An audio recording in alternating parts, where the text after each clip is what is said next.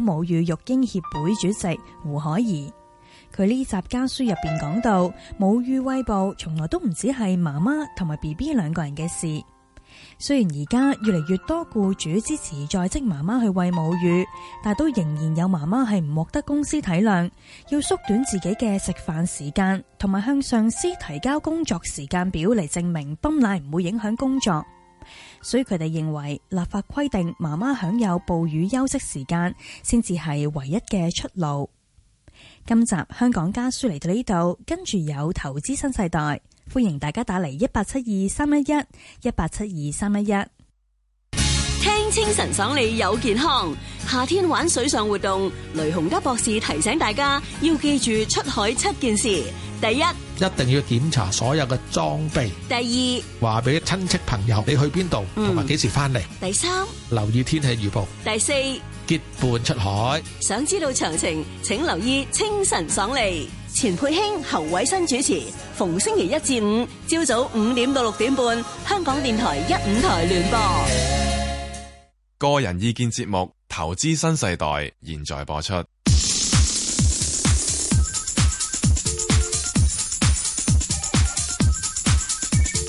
石鏡泉鄺民彬與你進入投資新世代，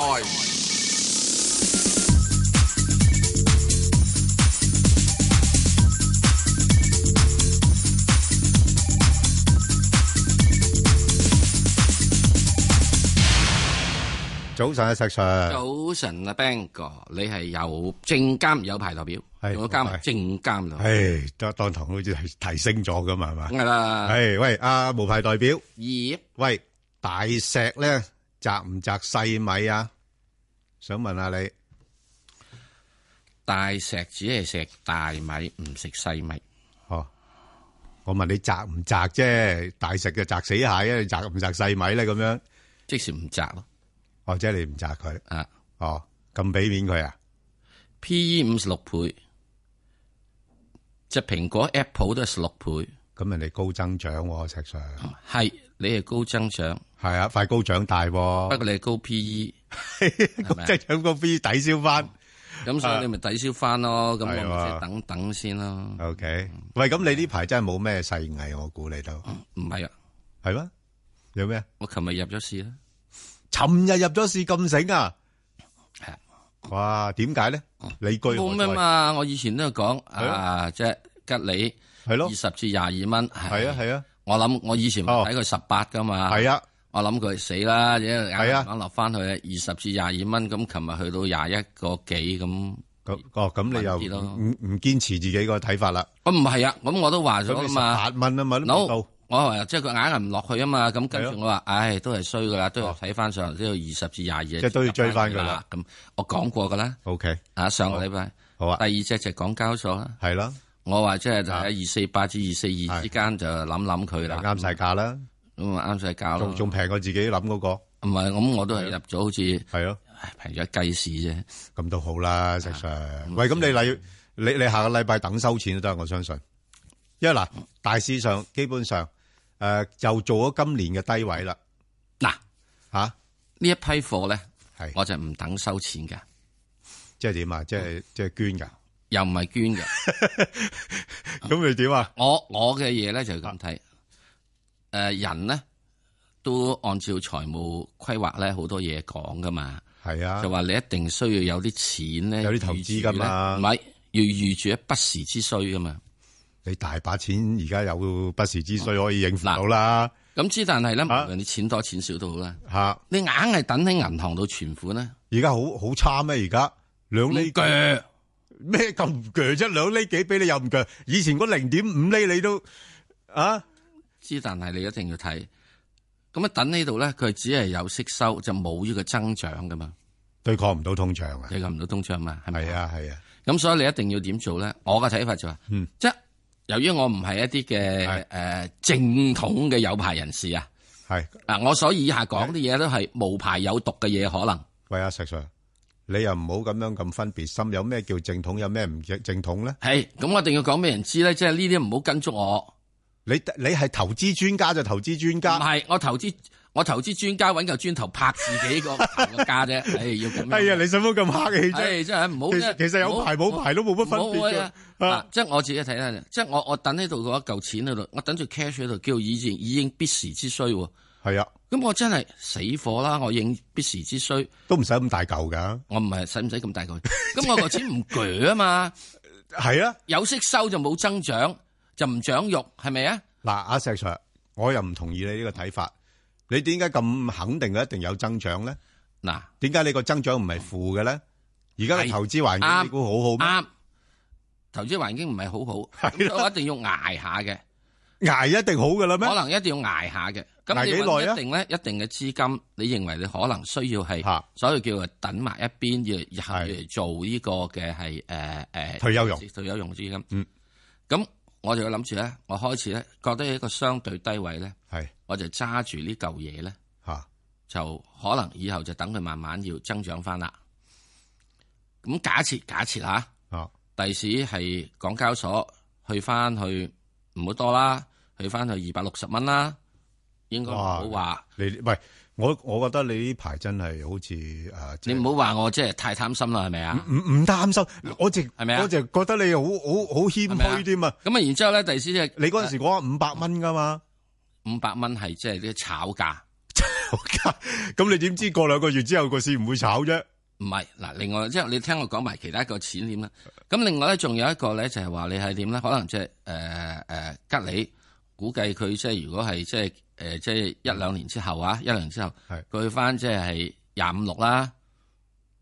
即係假如咁啦，嗱咁我呢嚿錢咧就永遠等於個 cash 嘅咯係啊，喎，因為我以後幾時要用嘅話咧，係我沽咗佢出去咧， OK。我都唔會蝕個本啊。誒呢呢個假設咧，就係你誒個目標能夠達得到啦，係啦即係你嗰啲目標價啊嗱，我能雖夠然達得到咁啦，，所以我現在呢嚿錢咧就係好似作為投資，其實以後咧就等於變咗我嚿嘅 cash 嚟嘅。誒，但係又要假設咧，你呢嚿錢真係喺呢段時間唔會用啦。係啦，我呢個要錢唔啊會如用果唔嘅。係咧，吉你可以係真係跌到落十係啊係八啊，蚊先嘅咁所喎。以咧，我而家只係有一攞咗部分，我認為一嚿錢，以後我係認為要 keep 住 cash 嘅錢咧係，做咗呢嚿嘢。咁其餘一嚿咧係真真正嘅 cash 喺度，我唔會喐噶，嗱，未入去買，因為嗰嚿咧我當炒盤嚟嘅，明白？當炒盤嚟嘅。我明我明，咁變咗呢一嚿咧，第四嘅日後佢升咗上去之後咧。係呢嚿就係我嘅 cash 啦。咁我幾時沽又得，唔沽又得，嗱即係唔係變咗咧？將全盤嘅錢咧，誒、沽死度喺度，一定要買債券啊，一定要真係買現金啊嗰樣嘢咯石。Sir，而家咧你講呢樣嘢咧，我完全贊同。嚇當吉你仲係喺廿一廿二蚊嘅時候，嚇，但係咧。啊有得諗。如果有得諗啫有啲時候啊，即係如果有啲時候個市咧，當吉你跌到落十五十六蚊嘅時候咧，你個嗰個睇法會唔會嗱有所動搖咧？咁樣咧，我就會將你嗰筆錢另外仲會唔會揸到咩嗱，咧？我會將另外而家呢嚿錢咧，係即係仲有嘅 cash 咧，就轉去買吉利啦，又買吉利啦，就或者其他支票股票啦吓，嗱點解咧？咁我變咗將現在廿一蚊買咗個咧，就當炒盤噶 咯喎，係咪哦啊？即係呢個炒錯咗，嚇！當咗咁當佢廿一蚊嘅時候，佢升翻去誒係廿一個誒係係一毫子咧。係你就走咗嘅。我都俾俾翻我，即係有要咩？我就做咩？我揸揸翻住十五蚊嗰嚿咧，就將嗰嚿當 cash 噶咯哦哦，即係你將你嗰個核心嘅持貨咧，即係必要時咧可以拉低佢成本，喎。係啦嚟令到自己揸得舒服啲。係啦，即係我一定要成日點咧？我硬係唔中意揸嚿 cash 咧，明白明白，即係總之你硬係要將嗰個 cash 變咗做股票啦。係啦。咁啊！日後呢嚿嘅咧，就變咗佢永遠即係希望唔揾，即係話好似咁樣，你三十蚊買咗三十三蚊買匯豐嘅話，嗰嚿係咪 cash 咗呢個股票啊？但係當然啦，石 Sir，嗱呢個假設咧，如果真係誒嗰個通脹環境係咁樣樣咧，咁但係如果假朝有一日，嗯，真係又出現咗啲金融嘅風暴，誒、呃通縮情況出現，嗯咁嗰陣時全世界人都話俾你聽，cash is king 咁咁所以咧，你咁你點咧只可以點咧？就係投一注資金落去咯。 ，OK，嗯係咪啊？投一注資金落去，係其他資金你係真係而家就等喺度 cash 咯。所以你話我我明嘅啊誒識誒晒點解因咩嘢都唔用？等咯，係等到而家呢日子咯。即係即係石 Sir，即係你嚟你咧不不嬲都 cash is king，不過你將嗰個 queen 咧就放咗落啲股票度啫，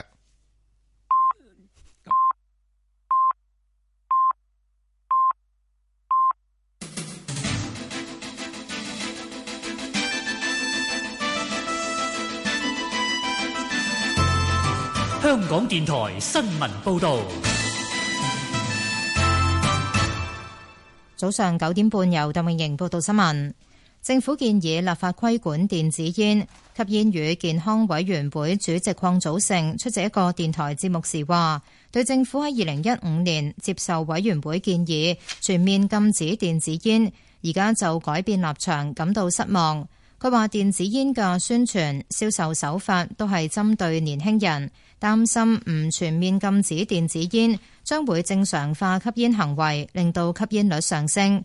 港大公共衛生學院副教授何世賢喺同一節目話：電子煙含化學物甘油同丙二醇，加熱之後會產生致癌物甲醛，而當中嘅添加劑同添味劑本來並非用作加熱用途，使用之後可能引起嚴重肺病，呼籲政府全面禁止電子煙。食物及衛生局局長陳肇始話：政府計劃透過徵稅等方式加強規管電子煙同加熱煙，係最快規管電子煙嘅方法，亦係務實做法。陳肇始喺本台節目話：若果要一刀切全面禁止電子煙同加熱煙，需時可能更長，亦都要凝聚更多共識。佢強調，政府聽到不同聲音，絕不排除會將規管升級。未來會繼續考慮一啲新嘅科學實證同國際做法。陳肇始又話，每次推行控煙工作都會有阻力，但係佢冇透露阻力來源。又話任何議員對每一項政策都有自己嘅意見同理據，政府會再考慮佢哋提出嘅觀點。柴灣道有車輛起火，冇人受傷。事發喺朝早八點半左右，柴灣道高威閣對出一架輕型貨車沿路往小西灣方向行駛期間，突然着火焚燒，司機自行落車逃生，並向警方表示車上載有發電機。消防到場之後將火救熄，其中一條行車線需要封閉。世界盃分組賽瑞士二比一反勝塞爾維亞一場賽事中，兩名替瑞士取得入波嘅阿爾巴尼亞裔球員夏卡同埋沙基利分別做出帶有種族象徵嘅慶祝方式，外界認為做法令兩隊氣氛緊張。兩人入波之後都用雙手做出兩隻鷹嘅形態，同阿爾巴尼亞國旗嘅標誌相同。喺科索沃出世嘅沙基利賽後話：因為入波感到開心而做出自己所想，其他人睇到佢做乜嘢，佢唔想說明。科索沃大部分人口係阿爾巴尼亞裔，戰亂令到當地唔少嘅家庭逃難到歐洲。科索沃到二零零八年宣布從塞爾維亞獨立，但一直不獲塞爾維亞承認。兩隊教練分別都話唔想將政治同足球混為一談。天氣方面，本港地區今日嘅天氣預測大致多雲，有驟雨，局部地區有雷暴，最高氣溫大約三十一度，吹和緩南至西南風。展望聽日仍然有幾陣驟雨，隨後兩三日驟雨減少，漸轉天晴。雷暴警告嘅有效時間去到今日下晝一點。而家氣溫廿九度，相對濕度百分之八十二。香港電台新聞簡報完畢。交通消息直擊報道。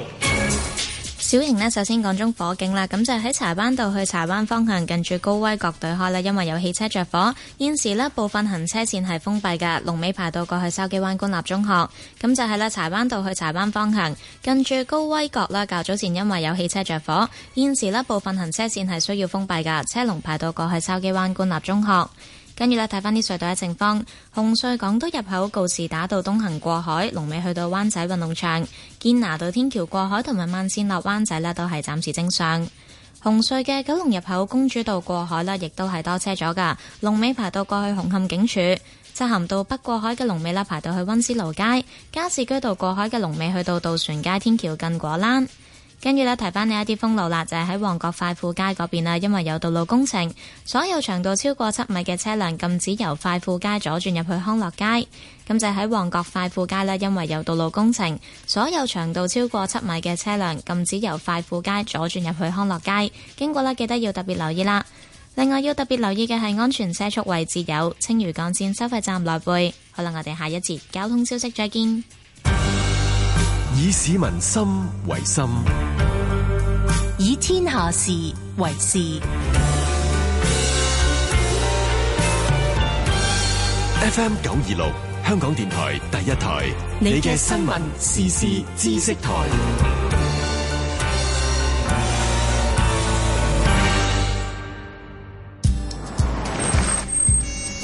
媽媽，小巴嚟啦！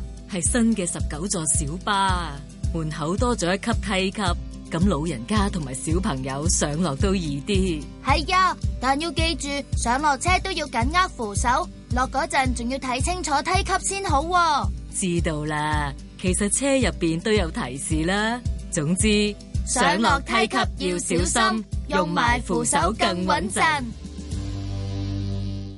聲音更立體，意見更多元。我係千禧年代主持葉冠林。元朗行人天橋嗰個工程費用十七億，工程界嘅學會咧就有個反建議。元朗區議員郭強，佢啲方案係唔知道元朗居民嘅需要，冇尊重過區議會意見。建築師學會本地事務部副主席謝端泰，十七億唔係元朗區議會自己銀荷包俾，係全香港夾錢幫你找數。千禧年代星期一至五上晝八點，香港電台第一台，你嘅新聞時事知識台。西傑啊，你話我呢新嘅造型咧，似唔似新一代嘅蜘蛛女啊？哇，似到十足啦，個名都姓鄭添。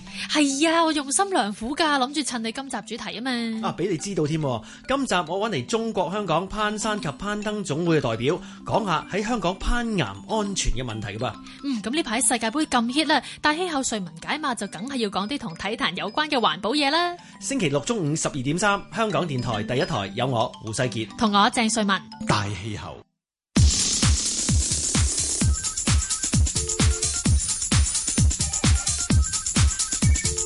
石鏡泉鄺民彬與你進入投資新世代。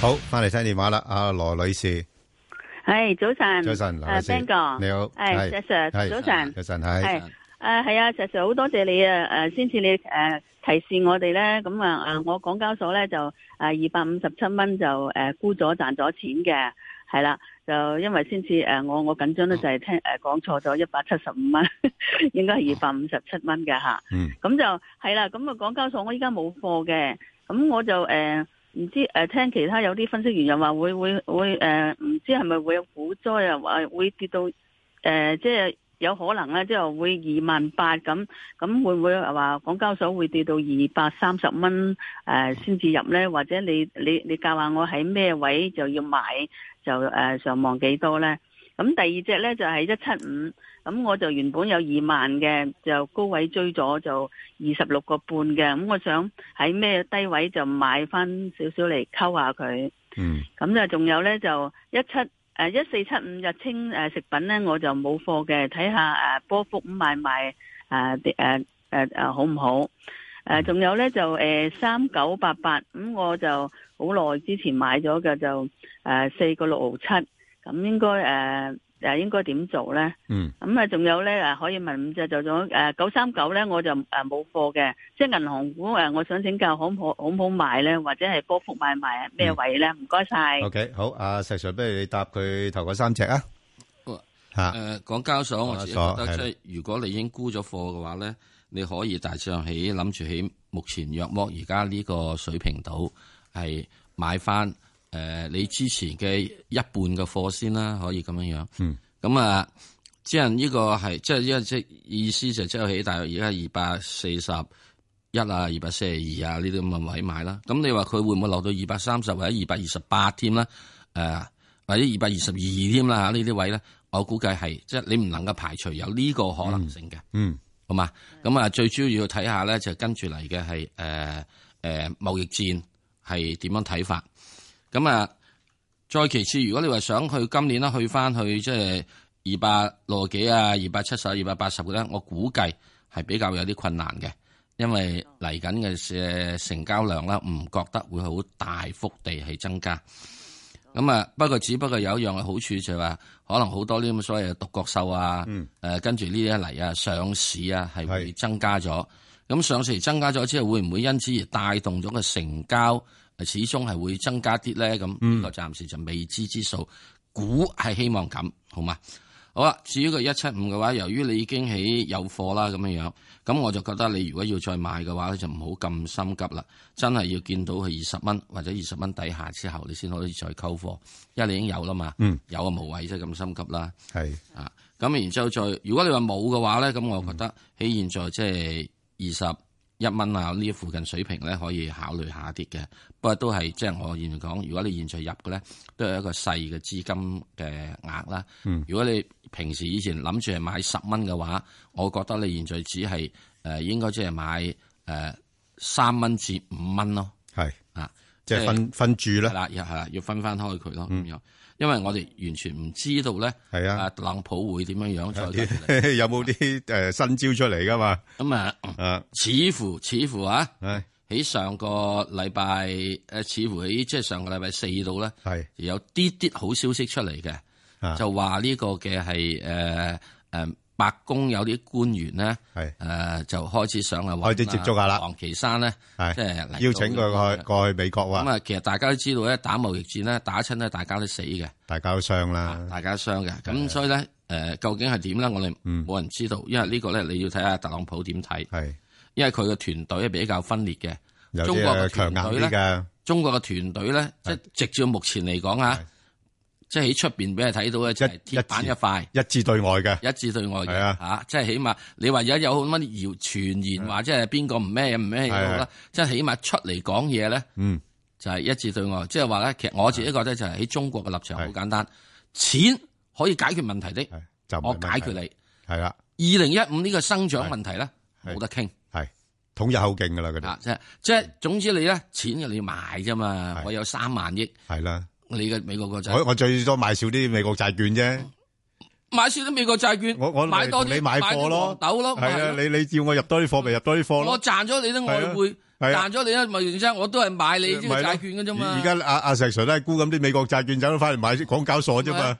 我不嬲都冇買美國債券 啊！即係喺呢個過程入邊咧，我覺得真係好簡單，所以錢咧就係係可以解決問題，不是問題。即係你話好生生存權問題就冇得傾。日清咧，啊，一四七五日清呃誒，一四七五嘅時鐘咧，我會覺得就係佢現在咧仲係一個比較幾好嘅勢頭，咁啊冇乜問題嘅。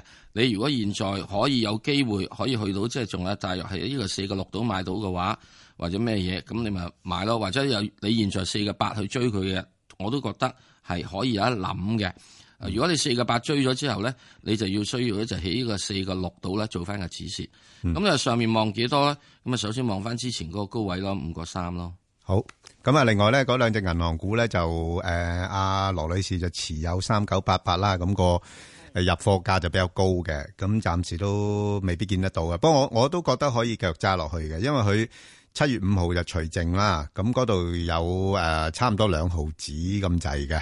咁啊，不過你話如果除咗淨之後咧，咁你炒波幅咧亦都可以。咁如果除淨之後咧，咁應該就大概介乎喺翻，我估計係三個七至到大概四個三度啦。你可以喺呢、個呢、個呢、個幅度裏邊就炒波幅。咁另外就九三九嘅情況都一樣啦，嚇、咁就七月九號咧，佢就會誒、呃又係除淨啦。咁都我覺得可以喺除證之前呢，啊，即係我相信有啲資金亦都會係買入呢，係博收息啦。咁啊，即係大概呢，就除證咗之後呢，誒、估計個誒波動範圍呢，誒、應該都係起翻大概六個八至到七個八咁樣樣啦。咁亦亦都可以捕捉下呢度做買賣啊咁樣樣啦。好多謝你，咁我哋再聽電話啊，陳小姐係。系早晨兩位，早晨我想轉轉問诶诶诶，交通銀行得唔得啊？可以啊，啊，交通銀行我嗰時買係七個半嘅，但係我而家係點樣點樣部署佢好咧？好，交通銀行係，嗯，細細 Sir，金龍啊 number 幾多啊？嗯，幾多啊？誒，可唔可以講講交通銀行個 number 啊？因為我唔呢記隻得咗啊，係啊啊，因為因為我哋比較少少睇啦，已經交通係 啊啦咁好耐冇問，所以今日打得到我就專登問呢只咯。係咯咁你係啊你我都你擺咗好耐嘅。或者咁你係啊，下次你可以同我哋出邊啲人講翻嗰個股票嚇，係咁係等佢查定先唔嚇。係，我係我係頭先係想騰訊嘅，等係我唔緊要，你知唔知交通銀行啊 number？因佢為我唔唔記記得咗得咯，就係因為我我哋又比較上少少睇呢個股票吓，即係即係大大嗰啲，因為呢呢家而家已經唔係點睇呢類噶啦，而家係六個幾咯。係啊係啊，好三三二八嘅，好咁咧就係六個幾啊係嘛？係啊，係咁咧就我諗嗱，銀行股咧今年個表現都會比較上落後啲噶啦。吓，因為咧就中國嗰個經濟咧就會有啲機會啦吓，因為貿易戰呢度咧就會放緩啊咁樣樣，咁啊同埋就去槓桿啦，咁所以所以投資者對銀行股咧嗰個興趣都唔係太大，唯一就係貪佢啲派息嘅啫。咁而家佢都有息派㗎，即係七月四號咧，你留心啦。七月四號係啊七月四號咧就有誒兩毫八子嘅人民幣派息嘅。系啦，系啦，咁所以咧就诶、呃其實我覺得你而家暫時睇咧，嗱、嗰個股價咧，相對喺低低位咧，你唔好喐佢啦，係即係你收埋息先。咁收完息之後咧，咁诶、呃可以捕捉個範圍咧，诶、你可以沽咗佢先，亦都得吓。如诶系就就睇情況啦，即係咩個價位你會诶、可以考慮沽咧？咁我會覺得大致上，如果佢去翻。即係六個半啦吓，即係而家未除淨之前咧，即係六個半啦。即係如果除淨咗之後，可能或者落翻去六個三咁上下，六個二、六個三咁樣樣咧，咁你可能或者就沽咗佢，然後等佢個價落翻去大概五個七、五個八，咁你又買翻去咁樣樣咯。好，咁如果唔係你揸長線亦都冇所謂，因為始終呢類銀行咧而家個估值唔係高嘅，係係啦，哦，即隔係。咗好耐㗎啦。系啊，你好耐啊，不過佢問題就即係資資金唔炒佢咧，佢咪變咗個股股價唔多喐咯。係咯，我就諗住都誒誒上落上落咁樣。係啦係啦，你寧願上落上落飯飯店，你都揸咁耐，又好熟呢個股票嘛，咁樣樣好冇？啊，好好，多謝你。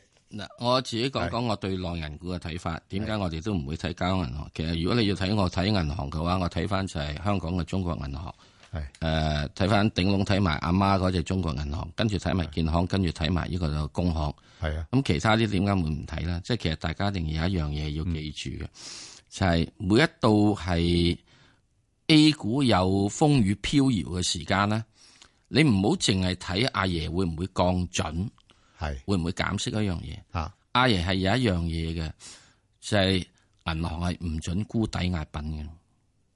梗係啦，你沽抵押品，你咪即係即係整冧個市啊？係啦，係啦，梗係銀咁行㗎。係唔準沽抵押品，你銀行借債你就攞抵押品嚟喂，做咁咩嘢？咁，如果見到勢色唔對，咁要夾斬斬噶啦嘛，斬倉啊，唔俾斬倉嘅啫。當阿爺未出呢個 order 咧，係咯，你就可以一斬，係咯，一出個 order 咧，話你唔準沽抵押品咧，咁咪硬硬啃，硬啃嘅，硬呢樣嘢唔係發生咗一次噶啦，係咯，幾次噶啦，係啊，喂係咪啊？由二零一五到乜嘢嘅啲咁嘅時代時，凡係一度有咧對外有一個有外來嘅侵略性嘅嘢嘅話咧，係啊，咁所以你諗諗，你股災嘅期間，即係唔係股災，即係你中美貿戰期間，點解唔係有外來侵略者咧？啊係所以咧，你話阿爺到時咧，俾唔俾你沽抵押品咧？其實你已經預咗一定會嘅。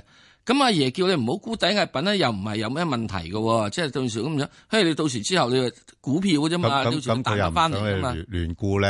啊，咁所以喺呢個過程入邊咧，喺誒到到你又如果真係做翻足嗰個會計嘅程序嘅話係咧咯，咁你就會產生一定嘅外壞帳數目啦。所以而家得人預計佢會即係資產質素會資產質素會差。係啊嗱，其實阿爺咧叫你揸住，即係其實好多散戶你都係噶啦，啊揸住咗某啲嘢嘅資產質素好差，揸咗十幾年先翻翻嚟噶啦，係係咪啊？咁即係嗰十幾年入邊，你嘅資產質素硬係硬係有啲啲唔係幾好噶嘛。十幾年之後升翻嚟咁，所以所以咪就係今年啲人對誒內銀股嘅睇法又又又轉翻差咗，係咯原原先就開開始好轉嘅，原先啊只係有一樣係嘢啊啊，你加息啊，係啦你係啦咁咩嘢啊，睇到啲有好處分息差咩？啊呢個就係唔係好明白中國的股市是政策市的問題咯。中國嘅股市係要大為好嘅，係即係即係，所以呢啲又係即係，唔係一個資本主義市場先係一個別差嘅，唔係呢樣嘢。唉，又所以又又要付出呢啲維穩嘅代價，係啦，所以你一定要咧，作為做冇嘢㗎，作為做投資者，你揾呢個維穩一定揾咩？梗係揾內銀係啦，係咯，啊係咪啊？咁邊啲嘢唔會做啊？第一，汽車股唔可以維穩㗎。係啊，嗰啲嗰啲嗰啲嗰啲食品嗰啲都冇得圍㗎。係咪？食品有冇得維穩㗎？係藥藥嗰啲點圍啫？藥都 冇得維㗎，係咪？啊藥教育嗰啲點圍啫係咪係啊即係所以喺呢個過程入邊咧，點解話我哋唔可以睇內銀股咧？就係你根本你熟咗佢之後嘅時鐘，係所以叻又唔叻得去邊？即係好似咁樣唉，啊你一夜咗翻屋企，老婆就會問你係啊點解咁夜啊？咁你必然要答呢個問題㗎嘛？㗎啦，你一翻到去已經自動睇住喺嗰個嗰個畫嗰個圈喺邊度，咁你咪自 己 自 動行埋去啦自己行埋個圈度，自己自己了結啦，係咪啊？OK，好，我再聽電話六阿吳太係係吳太係位，係係你好，係你好係係我想問中聯重科一一五七嘅，好啊我冇貨嘅，好嚇咁我想問下呢一隻股票買唔買得過咧？因為我見佢個息口都唔錯嘅，都接近係七厘嘅，嚇咁誒，即係咩位可以考慮入啊？誒呃 嗱，佢接近七厘嗰啲咧，有時係因為派特別股息啊，咁加大咗個股息派發啦。咁佢呃又係七月四號除淨噶咯。如果你買，你就要除淨之前買噶啦吓，係啦，咁、所以冇冇乜所謂啊，因為呢排咧見到嗰啲誒，即係重機股咧，啊，即係譬如嗰啲重汽啊嗰啲咁咧，都升得幾好嘅。咁啊，所以暫時睇咧，佢個股價咧，啊有啲啲落後啦。咁原因當然啦，係擔心貿易戰啊咁樣樣啦。咁誒、呃不過我諗暫時睇應該喺翻大概三個二啊、三個七啊咁呢啲範圍咯。係係啦，咁你可以即係睇下啦。如果禮拜一開出嚟佢唔係標得好高嘅話咧，咁你又買嚟誒、呃收埋個息，咁然後就希望賺埋個價咯。啊，咁如果星期一誒、呃你睇大概去到咩位我都可以入咧？依家係三個四毫八，如果佢大，我我諗 三個六樓下咯。嗯如果三個六樓上，我就算啦，我等佢除淨咗先算啦，嗯係啦，好好啊嘛？但係呢只股份你可以留意下嘅，嗯嗯好嘛？好，即係作為做一個短線操作咧，即係如果呢只嘢咧做三兩日咧得嘅，係啊，嚇得㗎，呢個三兩日得嘅係啊，但係我驚禮拜一飆得太緊要就無謂高追啦。即係最主要就喺三個半之下啦，係啦，好嘛？咁啊，你就定翻個止蝕咧三個四啦，係嘛？咁啊，應該就希望唔好到呢個位啦。咁跟住之後，你大約三個六、三個七好走啊。咁啊，即係呢啲一執係啊一兩毫子咧，係啊喺現在而家個勢頭，係啊現在個勢頭，係啊，炒下波幅咁咯，可以係咯，好嗯，多謝你，好，阿何小姐，哎诶，早晨兩位，早晨，何小姐誒，嗯，早晨兩位，诶，唔好意思啊，我呢有七零零騰訊嘅，嗯咁诶有一手三百八十五，嗯有五手有五手二百八十六，我想請問咧，因為其實你好似都唔係好穩定咁而家，嗯我想請問我應該放晒佢，因還是係诶睇住先嘅？係，石 Sir，騰訊都好多人騰訊問咧嘅，，我會覺得你就係放咗一半先啦，好唔好啊？嗯，放咗一半咧，你應該已經有錢賺嘅，你全部都有錢賺。係啊，先放二百八十六嗰啲先咯，你唔使放二百八十，總之你撈人之後放 咗放一都半，放啱一半嘅貨啊！你有四手就放兩手，嗯有兩手就放一手，啊有二百手就放一百手，啊 咁我會覺得咧，你就即係放咗佢先啦，因為佢現在嚟講，我覺得佢都係誒仲係要做一個嘅係調整嘅期間，因為二百八十幾嗰個咧，你應該就係佢唔會去到咁慘嘅。咁你既然係咁嘅話，我又覺得你可以考慮咧，就係呢個二百八十幾咪當係你嘅係變成係現金咯，即係我之前一開始講過所謂現現金嘅概念咯。嗯係啦，啊嗱呢啲嘅話，你幾時有需要錢，你沽咗佢。總之你唔好呢啲隨時沽都得嘅，你唔好二百七十之下沽啊嘛。係啊係啊係咪啊啊？你見到佢二百八十，你咪沽咯。睇下如果嗰陣時因為變翻到現金咯。如果唔係嘅話，咁你咪等佢即係繼續上翻去咯。我覺得就話點解我又要其他有啲啲你沽咗一半先呢？因為我覺得佢一定會有調整壓力。咁佢係可以去翻見翻去二百七十幾，我會覺得騰訊係有機會係落翻去二百誒三百五十嘅。嗯，三百五十，即係以前我都講啊嘛，係路池莊啊嘛，係 啦嚇咁啊三百五十，即係但係呢個位度咧就比較咩，上一轉去大概三百七十幾度，嗯咁啊、我估計佢真係可以落去三百五十度，咁啊不過冇問題啊，三百五十都係唔係你都未到你嘅二百八十幾個入貨價啊嘛，嗯咁之但始終有樣嘢咧，世界上面咧你唔知道幾時嘅，阿特朗普一時佢話唔咩嘢嘅話，咁嗰啲嘢就彈翻上多啲噶啦。嗯，係咯，咁好嗯我嘛覺得你即係攞翻你一半嘅錢喺騰訊嘅，去即係諗住有其他嘅作為都可以得嘅，好嘛？好，嗱呢個就我嘅自己個人睇法啦嚇。啊好啦，多謝你，好，阿馮小姐，啊，早晨，早晨，兩個係你好，係啊，我想問二八二二南方 A 五十啊，嗯，好啊，咁诶、呃我十五蚊零六買咗，嗯，咁應該點處理呢？因為依家啲銀行股，即係嗰啲內銀股呢，又好似係係唔係好掂啊？誒呃嗱，誒。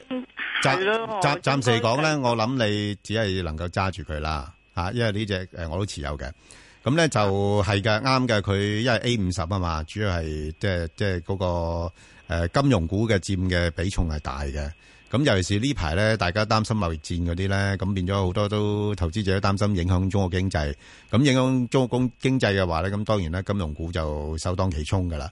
不過我又覺得呢個咧，即係暫時佢個股價咧落到呢啲位咧，就即係已經誒、呃差唔多啦。我覺得佢未必會再跌得太多噶啦，即係可能都係落到去十四蚊度。不過就係今轉咧，佢就誒彈翻上十五蚊嗰度咧，我又覺得佢又比較大阻力噶啦。咁變咗會喺十四、十五蚊度上落咯。咁如果你話誒係咪有需要揸長線咧，又未必需要嘅今年。係咯，係啊我見佢成日都上上落落都 係。係啊，上啲話都上唔到 咁樣，我就諗，如果彈翻上去大十五，我係咪真係要走？誒啊你十五蚊走啦，係啊，即係我我都係咁樣做法嘅啦。而家即係呢啲咁嘅 E ETF 咧，誒啊舊年就賺好多啦，但係今年咧好難賺得好多嘅。但係係啊但係咧，但係你就安全啲，就你唔係話買個股啊嘛。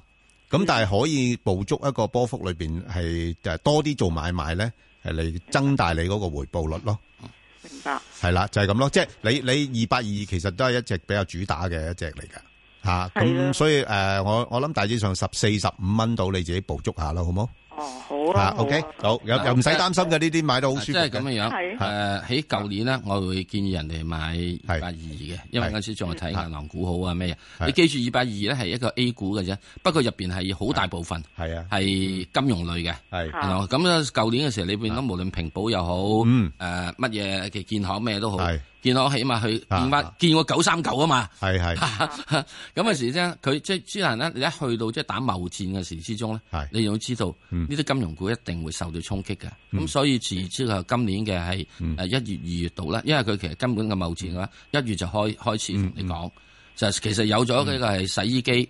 同埋呢個咩嘢嘅，咁啊再跟住之後嘅時，一到到四月嘅時咧，就應該要咧就已經要全線去，唔好咁睇就二八二二。嗱，反正我會覺得要睇咩呢就睇翻就深圳嘅。嗯。咁啊，深圳而家唔係而家買喎，嗯，千祈唔好而家買喎，系你要死多啲嘅喎。啊深圳嘅股市指數咧係死好多嘅，死過二百二好多嘅。啊原因咧，深圳咧冚唪唥係製造業，嗯製造業就出口嘛。嗯咁你要點咧？你要到到貿易戰唔打咧？嗯嗱，我我會見，我點都覺得有日會打完嘅，係咪啊？咁咁同埋深圳又發展創新啊嘛，係啦，啊所以如果到到佢呢個唔打嘅時之中係啊咧，或者有機會咩唔打，深圳嘅彈翻嚟上嚟速度咧，嗯係快快過你呢個嘅係即係上海嗰邊嘅，係咩啊？所以咧，即係我自己覺得就話，誒，就算買呢個中國嘅 ETF 都好啦，咁我又覺得即係係誒，你要有陣時要走位嘅。嗯深圳啲咧就係做製造業，咁啊當然啦，另外仲有一隻嘢可以考慮嘅，就係嗰啲咁嘅獨角獸嗯嘅 E ETF。诶、反應麻麻啫喎，而家好似係嗯係啊，而家唔好諗，係啊，等佢出咗事上咗市之後，係堆晒落去之後，吓即你啊係先好諗呃。有個折讓俾你嘅時候先諗，係啦你先好諗係啦，即係咁係咩？即係三一八八嗰啲咁嘅。我唔知啊，你三百八就互我相唔三百，好啊係啦！我如果再同你講啊，一隻講兩隻俾你，其實我已經講咗三隻噶啦。係咧，好，OK，好啦好啊，好好，多謝你，好，我哋再聽下廖生電話啦，廖生，啊，係啊，係你好，想問廖阿生 Ben 哥啊，，你好，係，誒就問嗰只一二三啊，越秀投資啊，好啊，即係冇問題。啊，我啊貪，我啊又係高位買咯，哎一呀個七毫四哎呀，高位啊，一一號七號四號沽咯。嚇。咁而家而家咁要使唔使走啊？而家唔好走，而家唔好走。嗱，佢佢都係跌到內個半到嘅啫。咁我我唔走嘅。誒，我估咧就係喺誒個半至到個誒，暫時個半至個七呢度範圍啦。嗱呢度咁啊，因為係啊我又再講講翻咧，個半咧係越秀一二三嘅做女時代嘅價，係啦，好冇即係好耐都冇見過呢個唔係價。啊佢嗰陣時咧，個半嘅時咧，佢就話走去做嘅發展房地產，係啊，係啊，跟住阿爺咧就控制房地產，咁啊升到兩個幾之後打打殘落嚟，去翻個半，啊去翻個半就即係以前佢唔發展房地產係嗰啦陣時咯，淨係即係做收租佬嘅啫，收租咪算數咯。時頗大，吹和緩南至西南風。展望聽日仍然有幾陣驟雨，隨後兩三日驟雨減少，漸轉天晴。雷暴警告嘅有效時間去到今日下晝一點。而家氣温廿九度，相對濕度百分之八十。香港電台新聞簡報完畢。交通消息直擊報道。小瑩呢，首先跟進返一個封路啦，咁就係較早前呢，喺柴灣道去柴灣方向，近住高威角呢，有汽車着火㗎，咁影響到現時部分行車線呢，仍然都係封閉，一大車多，經過記得要小心啲啦。咁就係喺柴灣道去柴灣方向，近住高威角，因為之前有汽車着火，而家部分行車線封閉，一大車多，經過小心。跟住呢，睇翻啲隧道嘅情況。紅隧港島入口告士打道東行過海嘅龍尾呢，去到灣仔運動場；堅拿道天橋過海同埋慢線落灣仔都係暫時正常。紅隧嘅九龍入口公主道過海呢，都係擠塞㗎，而家龍尾排到過去紅磡警署。漆咸道北過海同埋落尖沙咀呢，都係去到佛光街橋底。加士居道過海呢，亦都排到去渡船街天橋近果欄。路面情況喺港島區，干諾道中東行去灣仔，近住大會堂一段係車多，龍尾去到國際金融中心。特別要留意安全車速位置有順利村道、順天村公園仔去秀茂坪，同埋昂船洲大橋落斜分叉位去尖沙咀。最後環保署提醒你，司機喺一個鐘頭內空轉引擎超過三分鐘，可被罰款三百二十蚊。記得停車熄匙啦。好啦，我哋下一節交通消息再見。以市民心為心，以天下事為事，以市民心為心，以天下事為事。 FM 九二六，香港電台第一台，你嘅新聞時事知識台。出街買嘢記得自備購物袋、走膠袋。買麵包可以用食物布，用完再用，咁就方便又環保啦。去便利店買凍飲，唔使用膠袋，仲走埋飲筒添。喺街市買生果、蔬菜，直接放入環保袋就得。仲有帶埋食物盒去買外賣，又可以慳翻個膠袋啦。走膠袋，抌少啲，慳多啲。一台星期一至日晚晚間新聞天地後，俄羅斯即日先有神之對決。神奇女神大戰頂級貴神 Lulu 董嘉怡同埋黃興貴同你預測當日賽事。俄羅斯手記特派專員 Veronica 同阿 Pete 喺俄羅斯分享當地熱爆情報，仲有一班專業主持為你搜羅最新鮮嘅世界盃資訊。記得收聽 FM 九二六香港電台第一台俄羅斯即日先。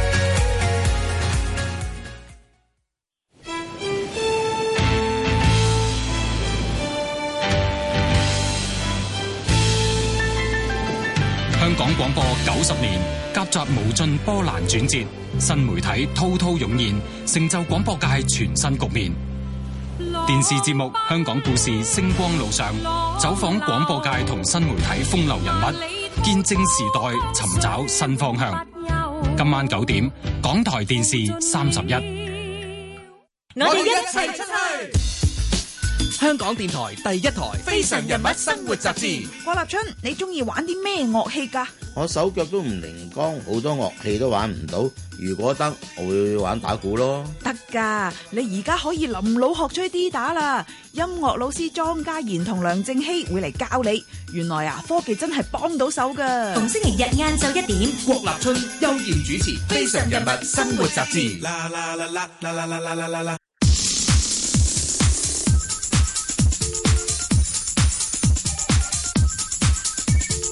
石鏡泉鄺民彬與你進入投資新世代。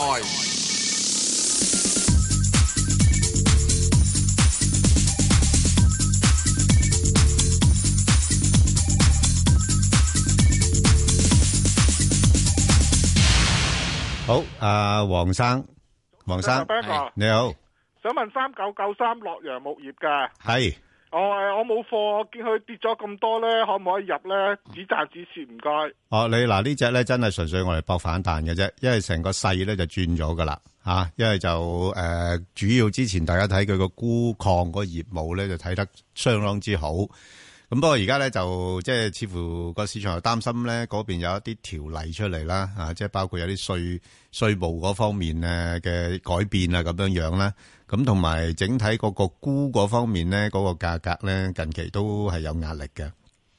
咁所以你話诶、跌咗咁多咧，咁係可以係搏一搏反彈，咁、個诶、呃即係诶範圍咧，我諗暫時喺翻咧大概係三個八至到大概四個四度咯，係啦。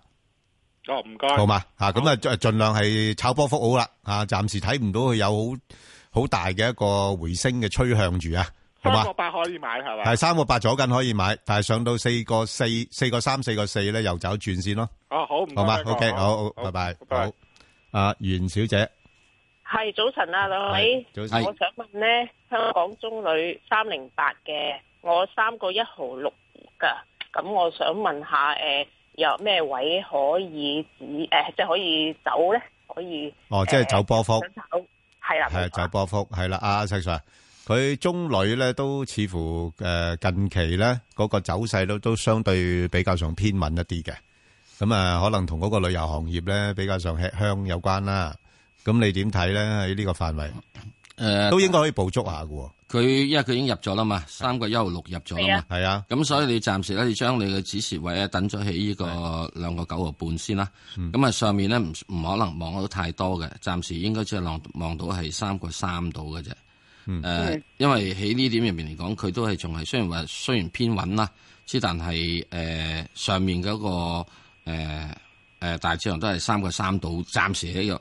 咁我又覺得你如果你現在咧三個三咧，你就冇乜好肉食噶，咁啊、嗯死都唔唔肯唔肯走噶啦，係咪啊？咁即係我又覺得，如果你真係升穿咗升穿咗三個三三個三之後咧，你就要睇翻啦，你仲要用呢個咩咧？就三個兩毫半嚟到做個止賺位。佢如果再升穿咗之後，三三個三之後就跌翻落嚟三個兩個半啦，你就走咗佢。嗯，如果佢再跟住再上個，咁你咪自己咪再慢慢睇咯。咁啊暫時嚟講，下面呢就應該用呢個係誒兩個九，或者係你等得近一啲三蚊度，嗯，係嘛？係，好啊，好啊，嗯，即係好最即係就只係兩個九喺三蚊做一個止蝕位啊。好啊，多謝嗯好，啊诶张诶张小姐係張小姐，喂，早晨啊！早晨係你好早晨，石 Sir Ben 哥，你好诶、我可唔可以轉第二隻股票問㗎？可以可以，诶，二六八九诶，九龍置業嘅，好啊，诶、我大概十四蚊到買啦，平啊均買入價。咁、我見佢橫行咗好耐啊，上又上唔到，咁诶、應該點樣做呢？依家有冇望上翻去十四蚊度呢？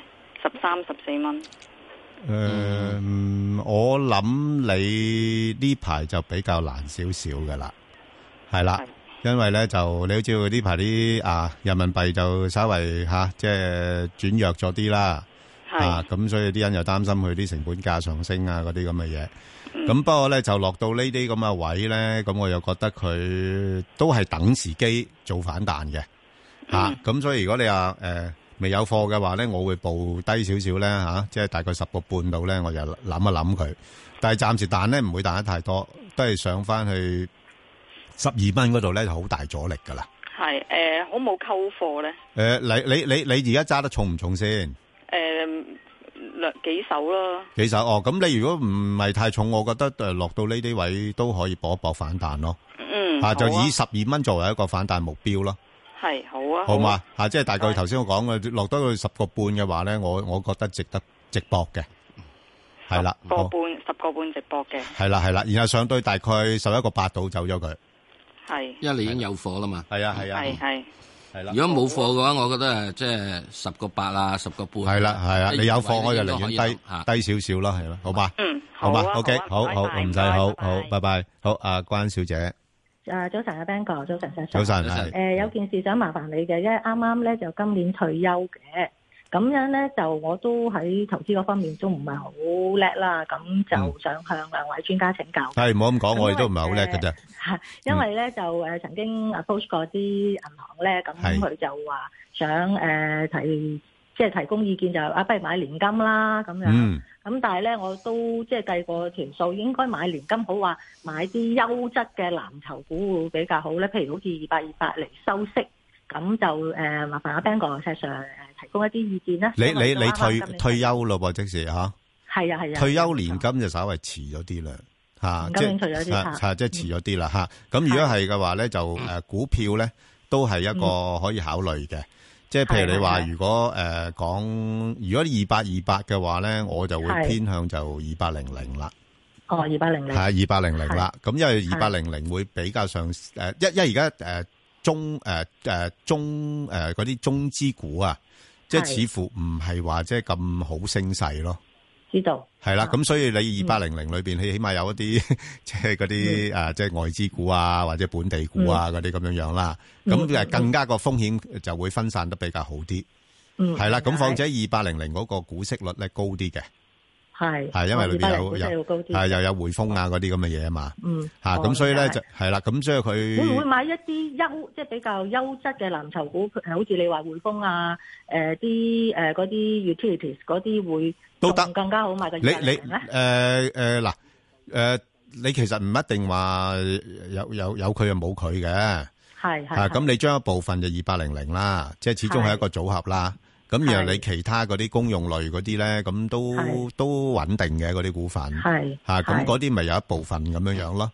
咁甚至即乎係我分散嚇分散，同埋我我覺得咧，唔單止係淨係買股票嘅。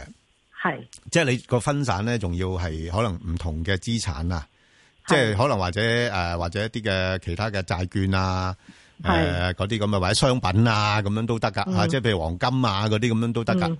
咁诶诶，亦都地域方面咧就唔好淨係係側重中港咯，哦，明白啊啦。即係譬如你亞太區咁樣樣，尤其是你知道退休咧係唔係係着重诶回報噶啦，係哦係係着重嗰個風險管理啊，知道。即係點保住嗰筆錢啊。咁譬如有啲人建議買基金，咁嗰個誒基金都得哦嘅，你你可以考慮，不過就考慮嗰啲基金嘅時候，你又要當然啦，睇即係喺睇下佢嗰個基金嗰個主要嘅投資啲咩嘢咯，係嚇，即係要慢慢研究嘅，即係唔係話，亦知道亦都因應翻自己嗰個風險嘅程度去做一啲評估啊咁樣樣咯，好啊嗯好啊。嚇。咁但係如果你係揀簡單啲嘅，將部分係我嚟買下股票誒或者嗯啲 ETF 啊、盈富基金嗰啲咧，係我又覺得又係都冇乜所謂嘅，嗯嗯係啦係因為都係長線啊嘛咁但係個股市咁 fluctuate 咧，譬如話即係盈富基金都有上有落噶嘛。誒有上有落㗎。咁你而家你挨近兩萬九咪好啲咯？哦哦之前你三萬二，我唔敢叫你買住㗎。係啊，話兩萬九長揸咁樣，我都有成日聽阿石 Sir 即係啊係啲意見啊、提供嗰啲。係啊係啊係啊，你兩萬九你咪安全啲咯，相對嚟講。係啊，即係而家你你講緊大摩都係講兩萬七啫嘛。如果我哋信佢嘅話，係咪先？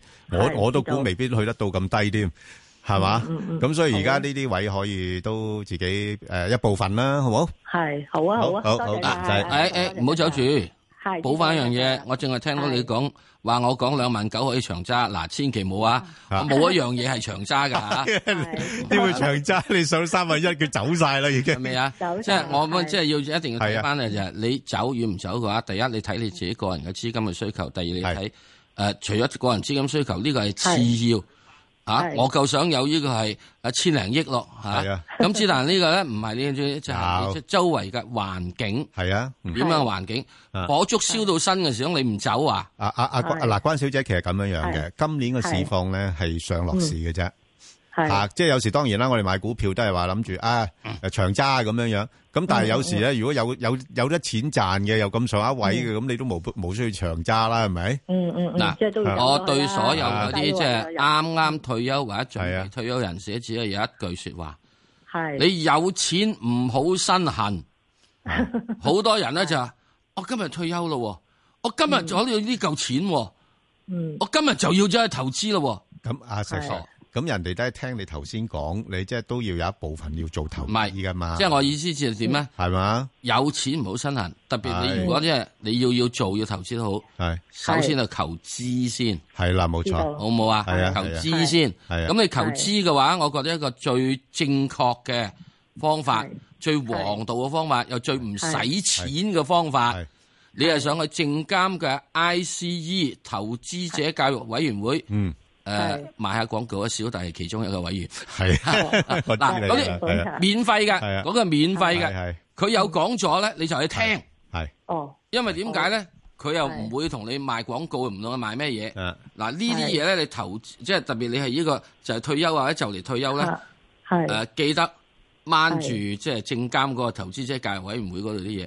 同埋啊啊我當然關啦聽下投資新世。關小姐頭先都講啦，係即係啊，其實最重要咧係分散風險。分係啦散風險。吓，所以點解我話唔好買個別一啲股票咧？始終嗯嗯誒個別一間公司咧，都可能會有啲有啲嘢觸發到有啲譬如有啲危機噶嘛。嗯嗯。咁但係你如果分散咗幾十隻股票裏邊，就算係有一兩隻有事嘅，咁其他都可能係會會幫。如果幾廿隻都有事嘅話，係就係天亡我也啦。係啦，所以嗰個分散風險係重要咯，哦，知道。好嘛好啊？OK，好好啊好多謝多謝你好晒，多謝好 Ben 哥好好唔該最緊要啊，有錢唔好身痕。係知道。好，馬生係馬生，喂，系你好啊，馬生，系你好，嗯，請講啦。系想問一零三零啊，一零三零係點樣樣係咧啊？，新城發展咧高位賣啊，即係衝來衝去都過唔到八蚊喎。嗯，呢只股點樣睇啊？咁你都好熟噶喎，衝嚟衝去都估，即即係佢唔想佢過八蚊咯，吓係咯，咁咁即係佢覺得嗱誒衝嚟衝去衝唔得上八蚊咧，有時咧就因為真係事實上八蚊上面冇乜冇乜人睬佢咯，哦， 係嘛？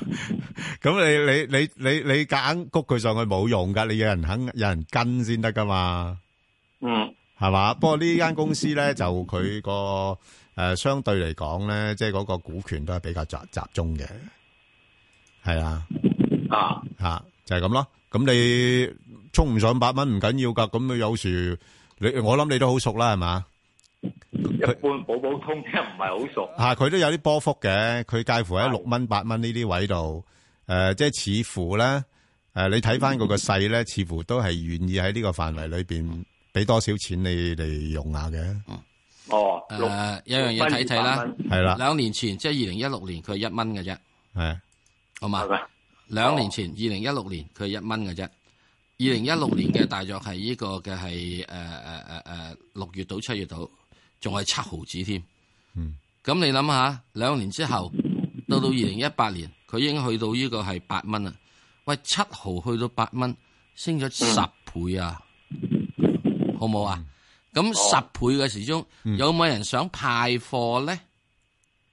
不過佢佢就即係诶呢幾年咧，佢都一路诶、呃交到業績嘅。係啊，咁即係亦我都意思就話，有會唔會有人亦都覺得要想啊唔派唔派貨都想要有錢賺咧？你一定要兩年之後升咗十倍喎。係啊，係咪啊？咁喺呢點入邊嚟講，你一定要睇得到有人嘅係價貨嘅價係比你平好多好多，嗯所以就唔好諗住係八蚊，而係你一定要睇住，如果佢跌翻落去七蚊嗰邊嘅話，嗯你真係要考慮你需唔需要走咗佢。係啦， 好係啦，啊，你而家揸住嘅冇問題嘅，嗯佢可能有機會想試試上八蚊嗰邊嘅，即係佢未未未放棄呢個願望嘅，咁啊冇問題噶，咁你咪大家睇睇咯，好唔好啊？咁之能你一定要記住咧，就係佢嗰度嗰個嘅係誒誒兩年前佢係七毫子嘅啫，好啊，OK，好，多謝你，阿林小姐係誒，赤手邊個唔你該好你，係我想問下嗰只一九八九係松齡護老院嘅係啊股票，咁我我哋買嘅，我想了解下睇下呢只股票值唔值得買，誒咁所以想你哋俾個意見我啫。诶如果買係咩位買？诶，咁、我又覺得就都冇乜所謂嘅，係係因為你都知道咧，诶、可能遲下我都要幫襯佢都唔定嘅。係 即係到咁上一年紀就要噶啦嘛，呢啲嘢係啊係所以嘛要了解係啊，不過不過唯一咧就係佢嗰個誒暫時睇呢個估值都仲係比較高啲，所以令到個股價咧就唔係幾升得到太多。不過佢就相對於嗰個招股價嚟講咧，就亦都唔係話升咗好多啫噃。係即係佢係一七年二月咧係六毫九子誒招股噶嘛。嚇吓咁而家都係講緊七毫半子，咁啊可能就係因為诶、啊我諗唔係話太多資金去炒佢咯，吓、因為個業績唔係話好突出啊，即係唔係好突出吓、啊不不過咧就我覺得咧就诶、呃始終落到呢啲咁嘅位，佢唔係升得多嘅話咧，咁你啊買嚟诶、呃做一啲投資啊，或者係因為佢有息派啊嘛。係係有息派嘅。咁誒、呃、買嚟做一啲投資啊，或者甚至乎係短炒，我又覺得 O K 嘅。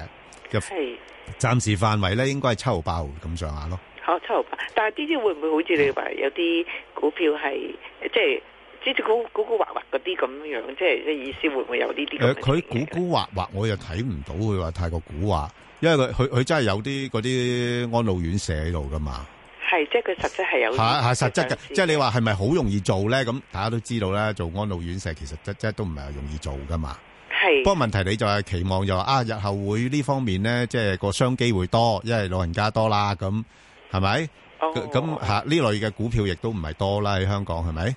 係啊，咁所以我暫時睇，同埋加上佢都仲係誒交到個業績出嚟啊，嚇、哦係嘛？咁所以呢兩年都仲係有錢賺咁啊，咁所以誒誒而家相對招股價唔係咁遠嘅時候咧，我又覺得就風險應該又唔係太高咯。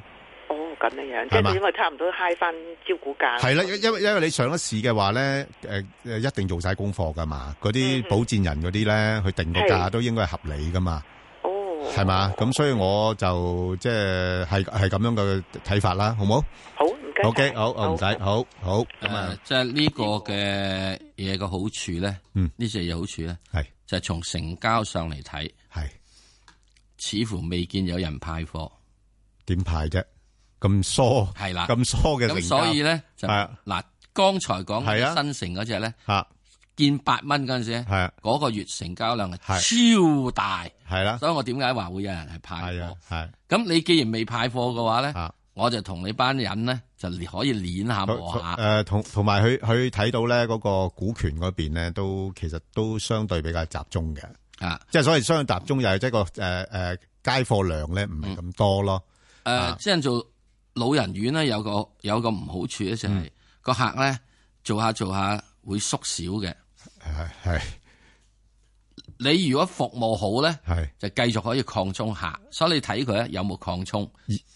就係而家就係希望佢能夠係誒管理得好，啊你你管得好，擴充好，係啦，啲老人家會介紹噶，啊係啦，揾多啲老嘢入嚟做做腳嘅，嗯，就唔同一個咧係所謂教育股嘅咧，就只係靠咧宣傳廣告吹噓。係嗯啊都可以做，因為你要考完試之後先知噶嘛。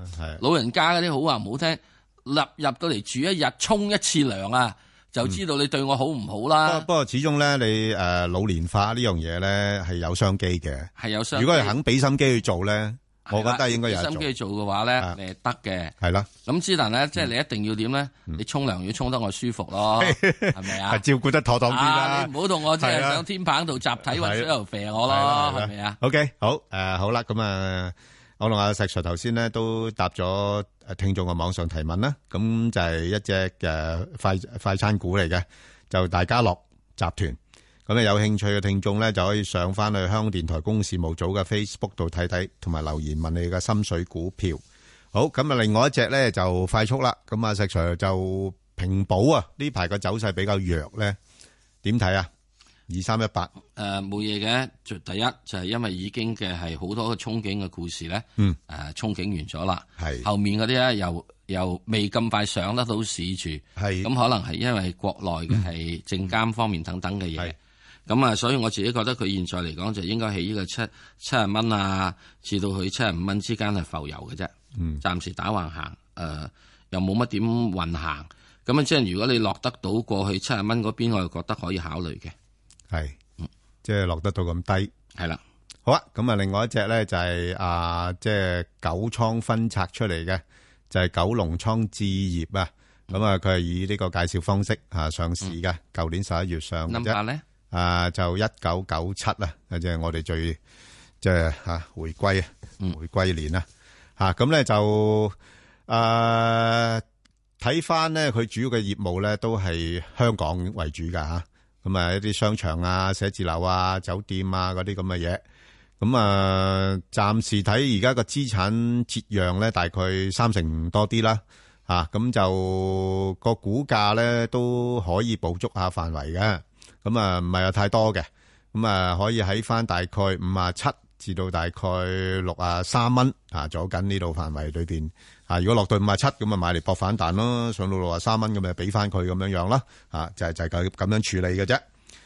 好啊，咁另外一隻咧就係呢、個誒、呃中石油啊，八五七四 Sir，嗯，你覺得呢啲位值唔值得追翻佢咧？因為誒、呃由由祖國開完會之後，誒、啊嗰個所謂嘅增產咧冇預期咁多啦，啲油價彈翻上去喎、诶、呃短期嚟講可以搏一搏嘅。呃係誒、因為呢、個呢、個即係外邊嘅油咧，都喺係誒呢個誒琴晚咧都升咗啲啦。嚇咁所以咧早期應該喺呢個誒五個七呢啲位哦嗯咧應該有支持。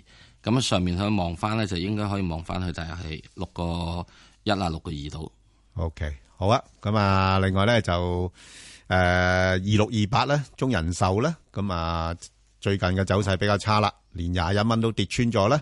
咁我諗暫時嚟講呢，啊，圍繞返呢，即係可能都係喺返20啊，至到22呢個範圍裏-裏邊呢，有一段時間上落。如果未有嘅，就可以捕捉返啦，挨近20蚊嗰邊買嚟搏一個反彈啦。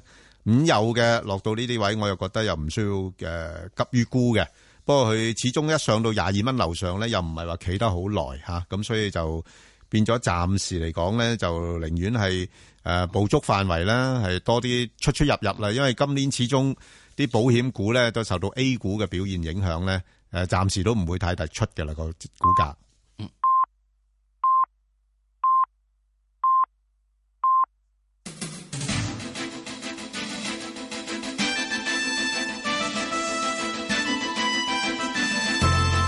香港電台新聞報導，早上十點半，由鄧永瑩報道新聞。科技園公司董事局主席羅范椒芬喺今個月底任期屆滿後不會續任。羅范椒芬係一個電台節目，回顧喺科技園嘅工作。佢話好有滿足感，外界得知佢即將離任，各界同埋同事等都有發電郵，認同佢過往嘅努力，因此覺得開心同埋欣慰。佢又話：科學園已經成功擺脱地產項目嘅形象，建立一個創新科技嘅新生態圈，培養企業家。佢話有積極尋找適合進駐科學園嘅人才，強調並非希望填滿科學園，而係希望選擇好嘅項目進駐。美國國防部話決定同南韓再暫停兩場軍事演習，以協助未來同北韓嘅對話。國防部長馬蒂斯同國務卿蓬佩奧以及國家安全顧問博爾頓開會之後作出相相關決定。國防部發言人話：決定係因應美朝喺新加坡峰會嘅成果而作出。連同早前兩國宣布各自原定八月舉行嘅越之自由衛士聯合軍演，美韓有三場軍演會暫停。世界盃分組賽瑞士二比一反勝塞爾維亞一場賽事當中，兩名替瑞士取得入波嘅阿爾巴尼亞裔球員夏卡同埋沙基利分別做出帶有種族象徵嘅慶祝方式，外界認為做法令兩隊氣氛緊張。兩人喺入波之後都用雙手做出兩隻鷹嘅形態，同阿爾巴尼亞國旗嘅標誌相同。喺科索沃出世嘅沙基利喺賽後話，因為入波感到高興而做出自己所想，其他人已經見到佢做乜嘢，佢唔想說明。科索沃大部分人口係阿爾巴尼亞裔，戰亂令到當地唔少家庭逃難到歐洲。科索沃到二零零八年宣布從塞爾維亞獨立，但一直不獲塞爾維亞承認。兩隊教練都分別表示唔想將政治同足球混為一談。世界盃 E 組，瑞士反勝塞爾維亞二比一，巴西二比零擊敗哥斯達黎加。巴西同瑞士同樣一勝一和得四分，但巴西以以較佳得失球排喺榜首。塞爾維亞一勝一負得三分，排喺第三。哥斯達黎加兩戰全敗，提前出局。最後一輪賽事，巴西會對塞爾維亞，瑞士鬥哥斯達黎加。D 組尼日利亞二比零擊敗冰島，經過兩輪比賽之後，克羅地亞兩戰全勝，提早出線。尼日利亞一勝一負得三分，排喺第二。冰島同埋阿根廷同得一分，分別排喺第三同埋第四。天氣方面，本港地區今日嘅天氣預測大致多雲，有驟雨同埋幾陣狂風雷暴，初時雨勢有時頗大，吹和緩南至西南風。展望聽日仍然有幾陣驟雨，隨後兩三日驟雨減少，漸轉天晴。雷暴警告嘅有效時間去到今日下晝一點。而家氣温廿九度，相對濕度百分之八十三。香港電台新聞簡報完畢。通消息直擊報道。小型呢，首先跟進翻一個封路啦，咁就係咧喺柴灣道去柴灣方向，近住高威閣呢，因為之前有汽車着火，現時部分行車線呢仍然都係封閉㗎。咁不過呢，一帶暫時冇擠塞，經過呢，記得要小心啲啦。跟住睇翻啲隧道嘅情況，紅隧嘅港島入口告士打道東行過海，龍尾去到灣仔運動場；堅拿道天橋過海呢，亦都車多，龍尾排到過去馬會大樓；慢線落灣仔擠塞，龍尾去到管道中間。紅隧嘅九龍入口公主道過海呢，亦都係擠塞㗎，龍尾排到過去御龍居；東九龍走廊過海亦都擠塞，龍尾排到過去學園街；加士居道嘅龍尾呢，亦都排到過去渡船街天橋近果欄。跟住睇翻啲路面情況喺港島區，干諾道中東行去灣仔近住大會堂一段呢，亦都係車多，龍尾排到過去國際金融中心。最後特別要留意安全車速位置有順利村道、順天村公園仔去秀茂坪，同埋昂船洲大橋落斜分叉位去尖沙咀。好啦，我哋下一節交通消息再見。以市民心為心，以天下事為事。 FM 九二六，香港電台第一台，你嘅新聞、時事、知識台。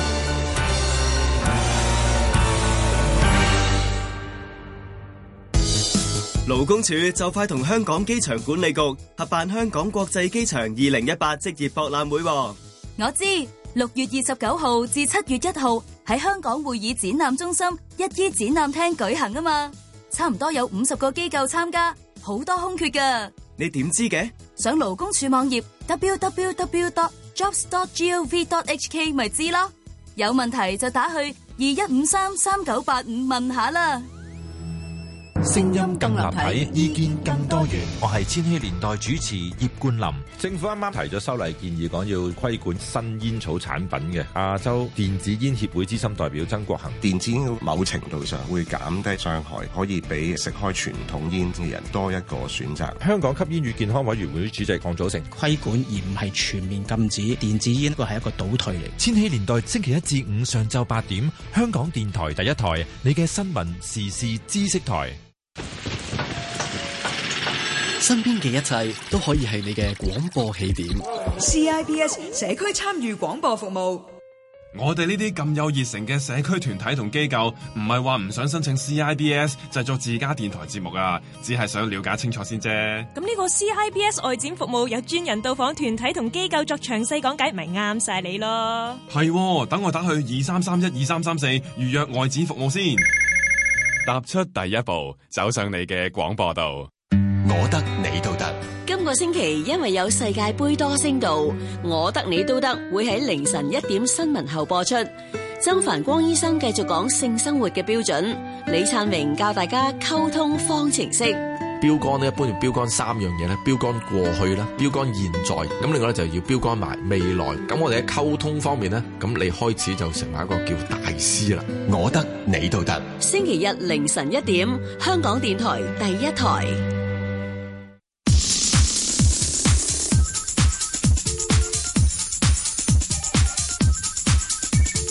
石鏡泉鄺民彬與你進入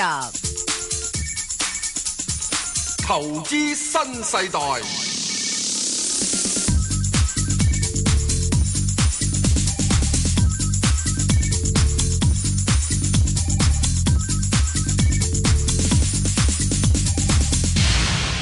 好啊，翻嚟就講翻外匯啦。咁我哋請嚟咧就係呢個渣打銀行全球研究部嘅外匯策略師咧，阿張敬勤兄出嚟啦。阿張兄，早晨，早晨，早晨，早晨，係早晨，係，仲可唔可以同我哋分析下咧？而家嗰個美匯咧，係咪即係都升到差唔多吓？咁就有啲機會會回㗎嘛？美匯嗰邊始終都係難睇少少啦。我諗短期之內，因為始終亦都係有呢個中美貿易誒嗯戰嗰邊一路。都未解決啦，我諗七月六號大家都係睇下嗰個日子，佢最後會唔會實施呢個措施呢？嗯，咁同埋尋晚你都見到，其實美國、歐洲嗰邊而家又嘈緊，可能又會加佢嘅汽車稅。嗯，咁我諗如果咁樣嚟睇，短期之內美金我哋都睇可能會有啲支持喺度嘅。嗯，咁但係中長期我哋都仲係覺得美金誒、呃、中長期都應該係會回落翻，但係短期就會小心謹慎少少。中長期回落嗰個主要原因係點樣樣呢？中長期回落，我諗我哋都係睇翻歐洲嗰邊啦。第一，佢經濟數據我哋都係睇係比較好啲。咁另外你睇翻如果美國嘅美國，你睇貿易貿易，我哋覺得佢貿易差會越變得越嚟越差啦，同埋佢個財政嗰邊嘅問題，我哋覺得都係會越嚟越差。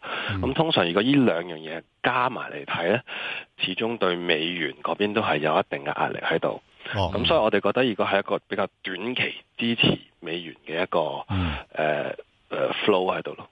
但係佢個息口比較吸引喎。息口比較吸引係，咁但係呢個我諗都係取決翻佢暫時央行嘅一個表現啦。咁特別係再上個禮拜歐洲央行出嚟都係誒比市場預期話哦，我會加息，但係都未必係咁快。嗯，係。咁但係呢個我諗都係要睇翻誒佢。最終，如果歐洲嗰邊嘅經濟增長可能做翻好啊，咁歐洲央行有機會都可能會加翻速嘅。 OK，好，咁我哋不如就先講隻歐元呢。咁嗱，而家歐元呢，就試咗低位之後呢，就稍為又有-有啲回升啦。咁你睇佢今次呢個回升呢，能唔能夠持續呢？誒、呃我哋覺得可能如果持續都係一個比較短期少少嘅一個持續啦，因為嗯雖然尋日回升，我我我睇都係因為上個禮拜都跌得太多啦，係啊係啊升得太多啦。係。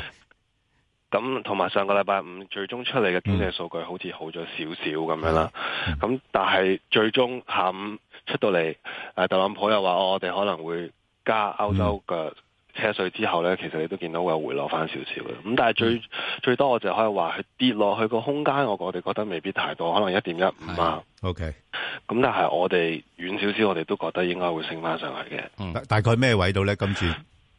誒嚟、我哋睇我哋睇長遠少少啦，長長遠少少，我哋個年底 target 都係 round 一點二嘅，咁就比較高啲啦，我就會話。係係。咁但係呢個我諗都係真係要睇翻你嗰邊嘅經濟數據繼續做好咯。 OK，即係，誒，歐元你哋本身唔係話睇得太差啫，如果咁講就。我諗歐元我哋嗰邊唔係睇太差，同埋美金我哋睇係比較比我哋預期係呢排強咗啲。 OK，好，咁嗱，咁，誒，英鎊呢，近期都做返好啲㗎啦。咁你覺得值唔值得吸納呢？呢啲位？英鎊其實我覺得有少少都係似翻歐元嗰邊個股市嘅，咁嗯你個第一季個 slow down，我哋始終都覺得係可能比較短暫啲啦。嗯。咁誒、呃央行嗰邊我哋都覺得應該係會加息嘅，咁佢市場慢慢慢慢將呢個加息嘅嘅預期加落去之後呢，咁我諗英鎊會有一定嘅支持喺度。下邊咩位？下邊睇咩位？下邊睇一三二啦，咁即係其實比而家都未必係會跌太多。嗯，咁但係上邊呢，誒、我哋睇可能個二百天線一點三六嗰啲位咯。好，1.36，200天線嗰邊。係啦。啊好，咁啊，另外就商品貨幣啦。咁啊，隻歐元呢，跌到幾殘啊之後呢，就而家慢慢爬返上嚟。喂，咁呢啲-呢啲咁嘅位真係唔知點做喎，搏唔搏得過呢？唉，商品價格始終我諗短期都係會，始終都係受呢個貿易嗰邊波動比較影響得大啲㗎嗯啦。咁、我哋就會持一個比較保守啲嘅態度啦。咁我哋而家七點即係澳澳紙啦，七點四四呢啲位，嗯，我哋始終覺得係一個 late cycle，即係。係。經濟周期差唔多去到一個尾端嘅時候，商品價格通常都應該係有一定嘅支持喺度嘅。係。咁所以雖然我哋可能仲係覺得短期之內美金可能會再升多少少啦，咁但係澳紙我哋覺得都應該係有啲空間係會再上升嘅，咁但係未必係會咁多，因為始終都係受住呢個貿易嗰邊嘅誒、呃、貿易嗰邊嘅摩擦繼續牽制住，咁所以我哋最多下下行我哋會睇零點七三有支持啦，上行零點七五。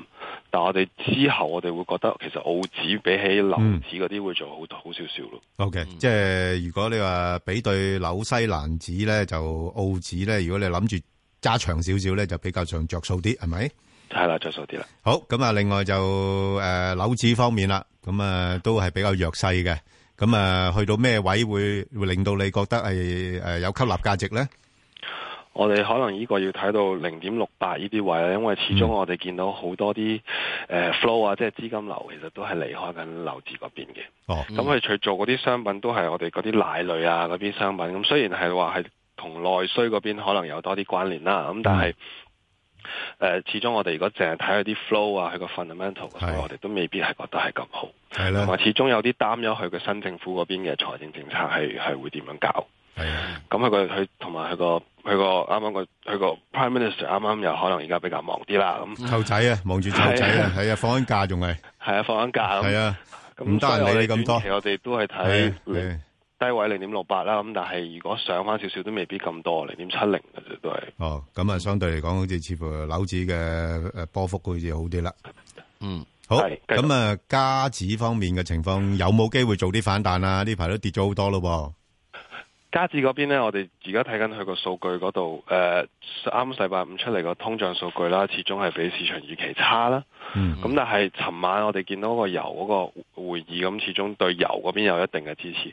嗯但係我覺得最大加治嘅擔心就係始終中美。中國唔係美唔係中國，美國同加拿大嗰邊嘅美加 NAFTA 一路係啊一路一路都係未簽得到。係咧。咁呢個同埋加埋佢上一次 G 十會議之後，美國同加拿大嘅關係好似一路都係越嚟越做，啊嗯越嚟越差。咁所以呢個一路係令到加指係有一個跌落去，嗯一路有壓下行嘅壓力嘅。嗯咁所以我哋如果睇咧，咁如果再跌，咁即係都可能有機會會穿一點三二，即係短啊，唔係，sorry，再。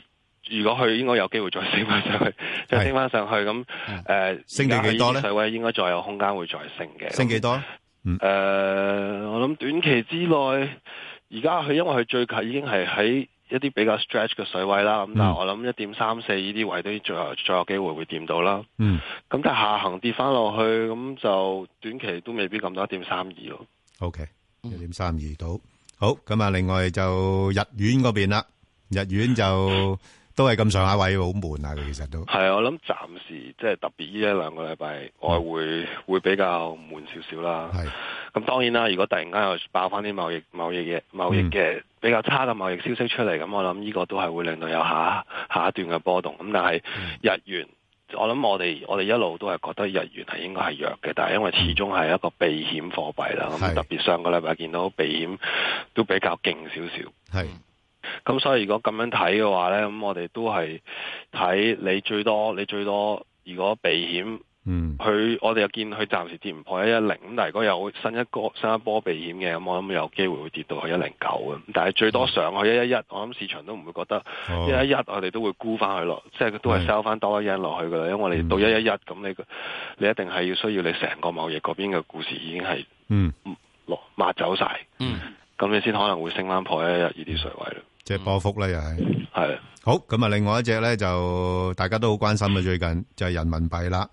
咁啊，啲銀行呢，就係咁息誘我哋，啊，即係最-仲-仲-仲提高個利息添。咁-咁照計呢，就好似好着數喎，但係啲人民幣好似又-而家又弱-弱勢咗啲喎。咁你睇佢會唔會弱好多呢？其實咧，我會話人民幣最近係唔係一個弱勢嚟嘅，因為如果你睇人民幣對一籃子貨幣咧，其實佢今年仲係升咗嘅，升咗百分之二到三左右啦。咁即係其同埋最近，如果你睇央行嘅每一日嘅中間價嘅態度咧，其實央行每一日係俾個出嚟嘅人民幣係強過預期嘅，即係其實央行有少少而家係想拉翻強嘅人民幣喺度。哦但係點解人民幣貶值呢？最主要都係因為最近嘅美金嘅走動，同埋成個亞洲、成個 G 十貨幣其實全部都係對美金貶值緊。係。咁所以人民幣係有貶值，但係呢，佢個貶值係比起其他貨幣係慢。嗯。我哋覺得咧，央中國央行係未必係會想人民幣貶值咁快咁嗯快。點解佢會誒、呃最近係俾佢拉住佢咧？因為其實佢都有啲擔心。你嗯諗下，佢兩年前你見到中國係出現一個資金外流嘅一個情況。係。咁但係佢而家佢再俾人民幣再出現多一次嘅咁嘅波動，其實啱嗯啱我哋先開始見到由 MSCI 啊，又加係咯啊啲 China Bond Index，即係加啲 CGB 嘅啊 Bond Index。嗯咁有啲好利好嘅資金入翻中國嘅一啲消息，如果你又俾人民幣有一次波動咧，咁其實啲錢又走翻出去噶咯喎。咁所以我就覺得佢會一路會拉住呢個人民幣，唔、嗯會俾佢貶值得太多。明白。OK，咁啊，都唔怕息友啦，咁樣樣。好，咁啊，另外就金講埋啦，大致上點呢？咁我諗，唉，金我諗最近其實成個 story 都係跟都係又係跟翻美金啦，係美啦金又又升，金啊繼續跌。咁但係金我哋覺得我哋睇好嘅。咁你睇第特別係進入我諗差唔多年底第三、第四季啦。我哋金最大問題短期之內，我哋最近我哋係冇見到一啲我哋叫 physical buyer，即係其實有冇啲即係實際買金嘅嗯一啲人喺度咧。咁短期我哋我哋見到嘅 flow 係比較弱啲。嗯，同埋最特別咧就係我哋冇見到呢、個誒、呃避險情況下買金，係咯。我諗啲人仲係等緊，我可能覺得、哦金仲有少少可能再跌落去，因為最大問題係因為美國加息，係美國加息支持美金，咁所以呢樣嘢就會推返低個金。嗯。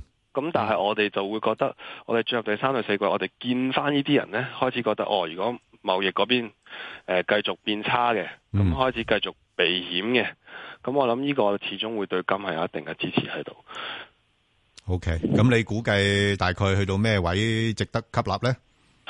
其實我我哋睇呢啲位已經係一啲比較好嘅 buying opportunity 嚟㗎啦。哦，即係而家現水平咯喎。係啦，即係我哋嗯呢啲水平，我哋都覺得應該值得吸納㗎啦。咁啊咁上行個空間始終都，即係我哋都睇翻破千三呢啲位。 OK，好，唔該晒。好，好，唔該晒。多謝，好，係，嗯。投資新世代，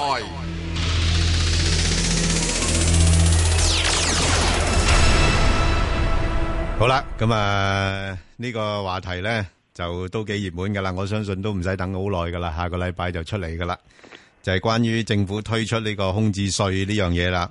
咁啊，我哋請嚟呢個冠域商業及經濟研究中心嘅主任啦，關卓照興啦，喂，關兄，唉，Ben 哥，你好，喂你好，有冇機會買平樓啊？我哋冇， 你你唔使咁，喂，你你兜兩轉先答我得都得啩？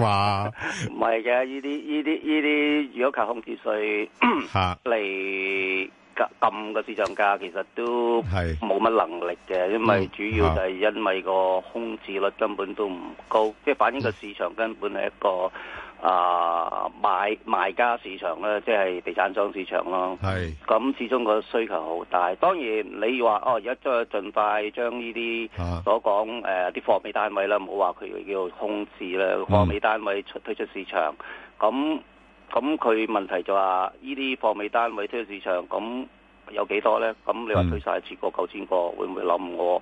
我覺得唔會冧啦，同埋都唔會咁做啦，係咪啊？嗯咁同埋個經驗上睇翻外國嗰啲經驗呢，係有啲國家係有空置税，有啲國家更加狼添。譬如話誒荷蘭嘅，如果你空置一年嘅，你政府收翻添。嗯 哇，咁緊要啊！ 係啊，嗰啲咪哦空置税，嗰啲個空空空殺税。係咯係咯，咁誒、呃哦即係譬如係誒墨爾本啊，或者澳洲 Victoria，啊就算誒、呃、温哥華都有做啦，但係就呢啲係一個好市場上好緊缺，即係緊張下做啦，其實都睇唔到一個好誒、呃大嘅影響力。譬如你睇翻德國咧，德國就係咁做嘅，佢個空置税就係話要你市場入邊嘅空置率係十個 percent 以上咧，嗯先、會推出，先會誒、呃即係會將個空置税係加諸於嗰啲空置單位咯。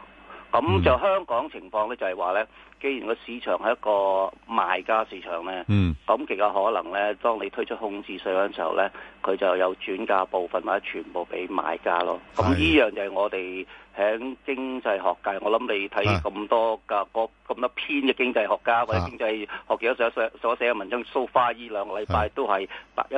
九成以上係反對㗎啦，因為其實嗯唔係擔心佢唔係一件好事啊，係嗯我哋擔心政府所諗嘅 intended consequence 咧，係變咗 unintended consequence。 係。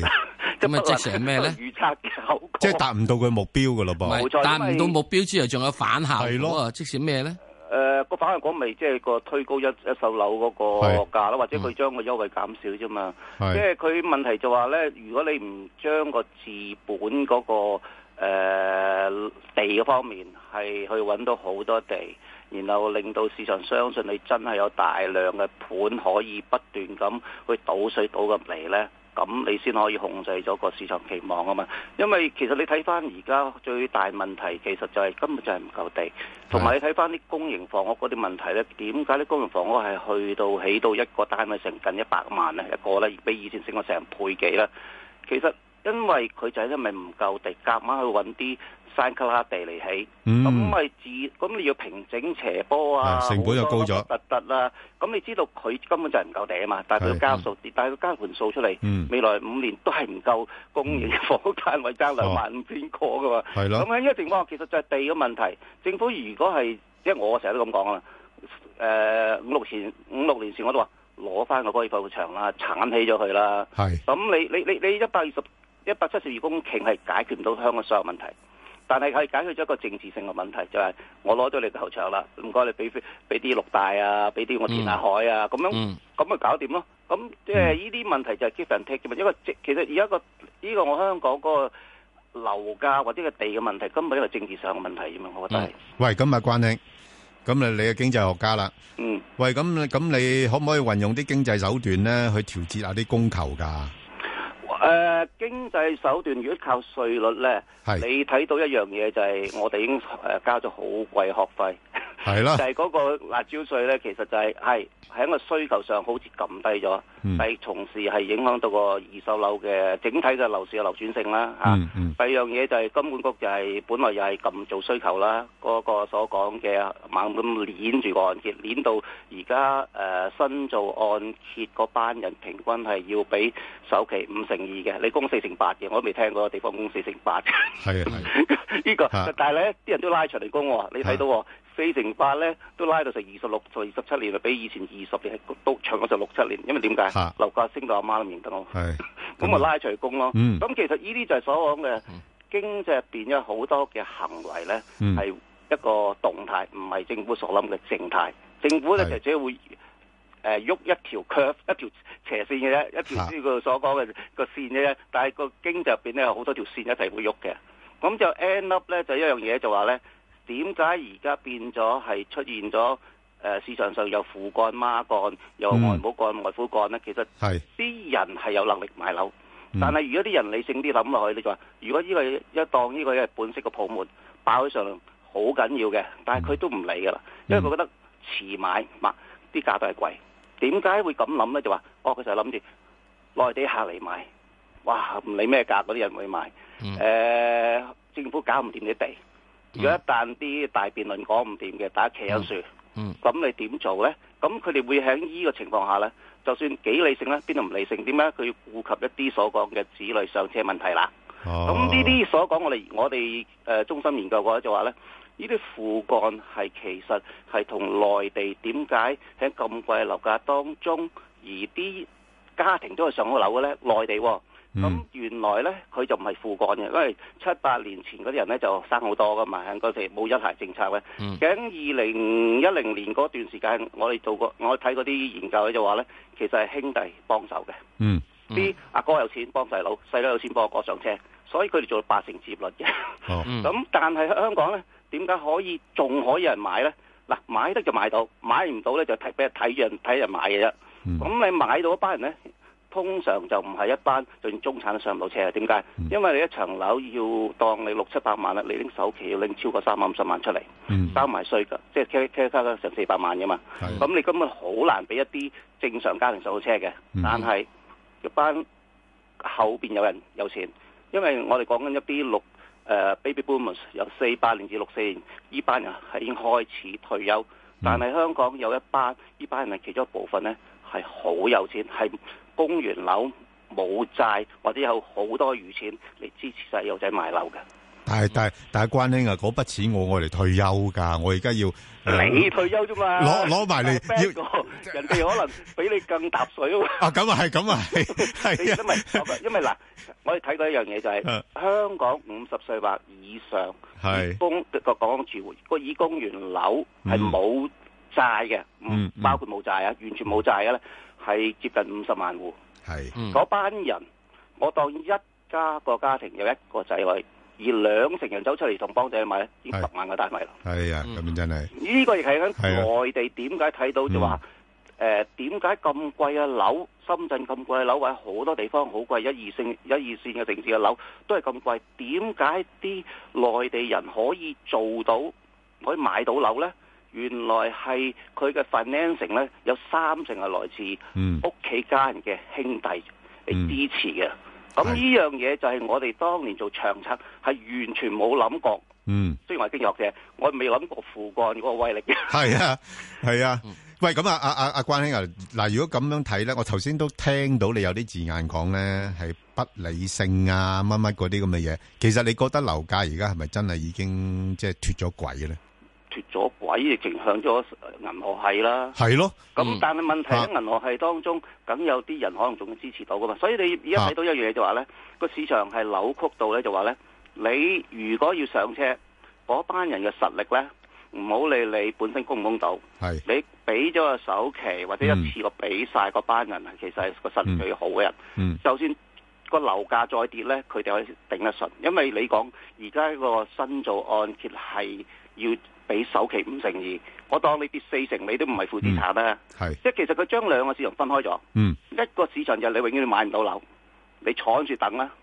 係等希望冧啦。第二個市場呢，咁呢就係一啲係好有實力或者有巴幹、孖幹、爹乜幹都出晒。係係咁佢做咗上咗車之後呢嗯，佢又唔會驚個樓價跌落，就唔係佢唔會唔係唔驚樓價跌，佢佢只係擔心就話即係樓價跌六成嘅啫。如果你俾五成二首期嘅。幾時銀行會 call 你啊？同埋嗰啲錢可能多餘，嗯個、多到佢好緊要。同埋呢個 baby boomer 嗰個 effect 咧，政府係冇諗過㗎。根本係。喂，咁啊，關兄啊，咁今次政府係咪有一次好心做壞事咧？我擔心啫，我又唔會咁定啊坐阿阿波叔，但 係咧，但係我係你使乜拍戲啊嗯擔心呢部分係會轉解，因為其實嚇而家佢所講嘅囤積咧，係係過去七年係冇囤積過，因為過去七年嘅新樓賣出嘅新盤哦係多過個落成量嘅。係啊，真係咁樣聽你講，我就唔係幾開心啦。我仲以為有等買平貨添。啊，慢慢等啦 ，Ben 哥。 啊，真係咁啊，好，咁啊，大家即管就等等啦，下個禮拜應該有消息咗啦。多謝關兄。 OK，嗯拜拜。